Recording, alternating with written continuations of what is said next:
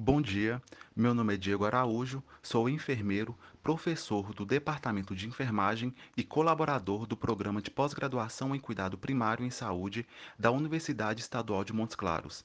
Este é mais um boletim interdisciplinar desta universidade e hoje iremos abordar o artigo Covid-19 em Nursing Homes, publicado em 20 de abril de 2020 no periódico KGM in International Journal of Medicine, que trata da discussão sobre a pandemia por Covid-19 e as instituições de longa permanência para idosos, ILPIs. Um dos trágicos impactos da pandemia por Covid-19 é a perda desproporcional de vidas entre os idosos residentes em LPIs. Dada a falta de preparação e de reservas no setor de LPIs, a pandemia do Covid-19 coloca questões urgentes sobre os sistemas e profissionais das diversas áreas que prestam assistência aos idosos institucionalizados a idade avançada e a presença de comorbidades estão associadas ao, ao aumento do risco de mortalidade na atual pandemia. A alta prevalência de comprometimento funcional e cognitivo e sintomas comportamentais aumentam o risco para idosos residentes em LPIs, bem como em ambientes que apresentem barreiras ao controle de infecções. Além disso, os profissionais de saúde em todo o mundo não passaram por melhorias na qualidade do atendimento em LPIs quando comparado com outras áreas de prática clínica. Isso se reflete ainda mais na evidência de preparação variável e muitas vezes inadequada para pandemias no setor bem como na carência de habilidades de controle de infecções na descrição das competências dos profissionais de LPIs. A sinergia desses fatores é refletida no primeiro grande estudo por Covid-19 em LPI. Quase dois terços dos residentes foram infectados por um período de três semanas, com uma taxa de mortalidade de 33%. 50 funcionários e 16 visitantes também foram infectados.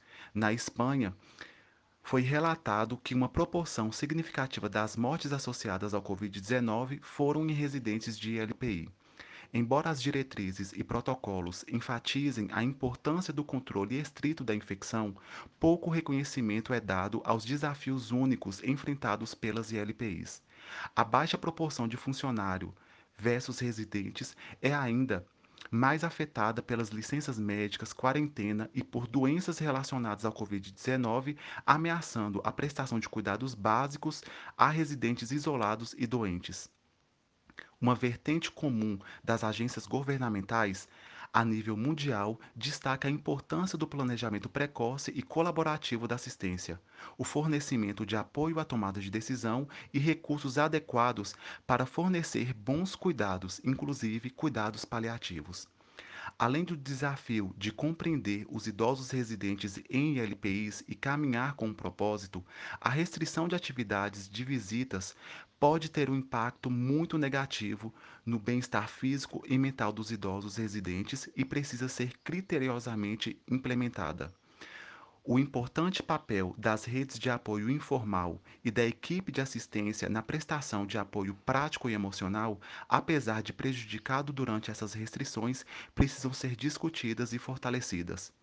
De importância considerável também é a proteção do bem-estar físico e mental dos funcionários. Em um nível mais fundamental, a educação dos funcionários, muitos dos quais carecerão de treinamento gerontológico, é essencial para dissipar os mitos e transmitir informações precisas sobre o apoio ideal e pandêmico dos residentes.